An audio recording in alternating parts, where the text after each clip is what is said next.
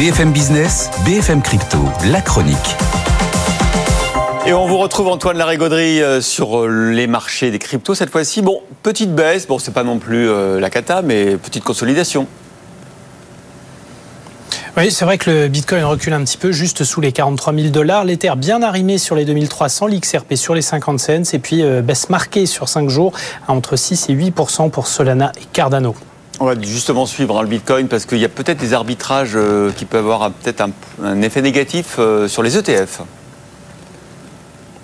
Oui, parce que les derniers chiffres de flux sont tout aussi spectaculaires que volatiles. On a 7 milliards de dollars désormais, 7 milliards hein, de flux positifs depuis le début, depuis le feu vert réglementaire aux ETF Bitcoin sur les cours spot le 11 janvier dernier. Mais tout cela se solde par des flux positifs nets de 700 millions de dollars seulement. Pourquoi? Ben, Tout simplement parce qu'il y a dans le même temps 6 milliards de dollars de sorties de flux à déplorer.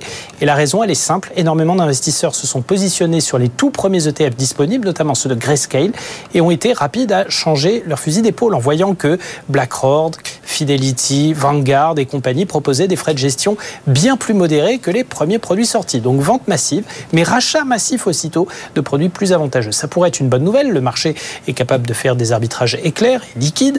Mais David analyse, ça, ça pourrait être une vraie épée de Damoclès sur la solidité des cours de l'actif sous-jacent, à savoir le Bitcoin, et menacer les supports de la zone actuelle située à 41 42 000 dollars. On prévoit du côté des observateurs une phase de purge sur les cours à cause de cette période d'arbitrage qui pourrait aller jusqu'à moins 5%, donc faire repartir le Bitcoin du côté des 40 000, c'est plus bas de la toute fin janvier.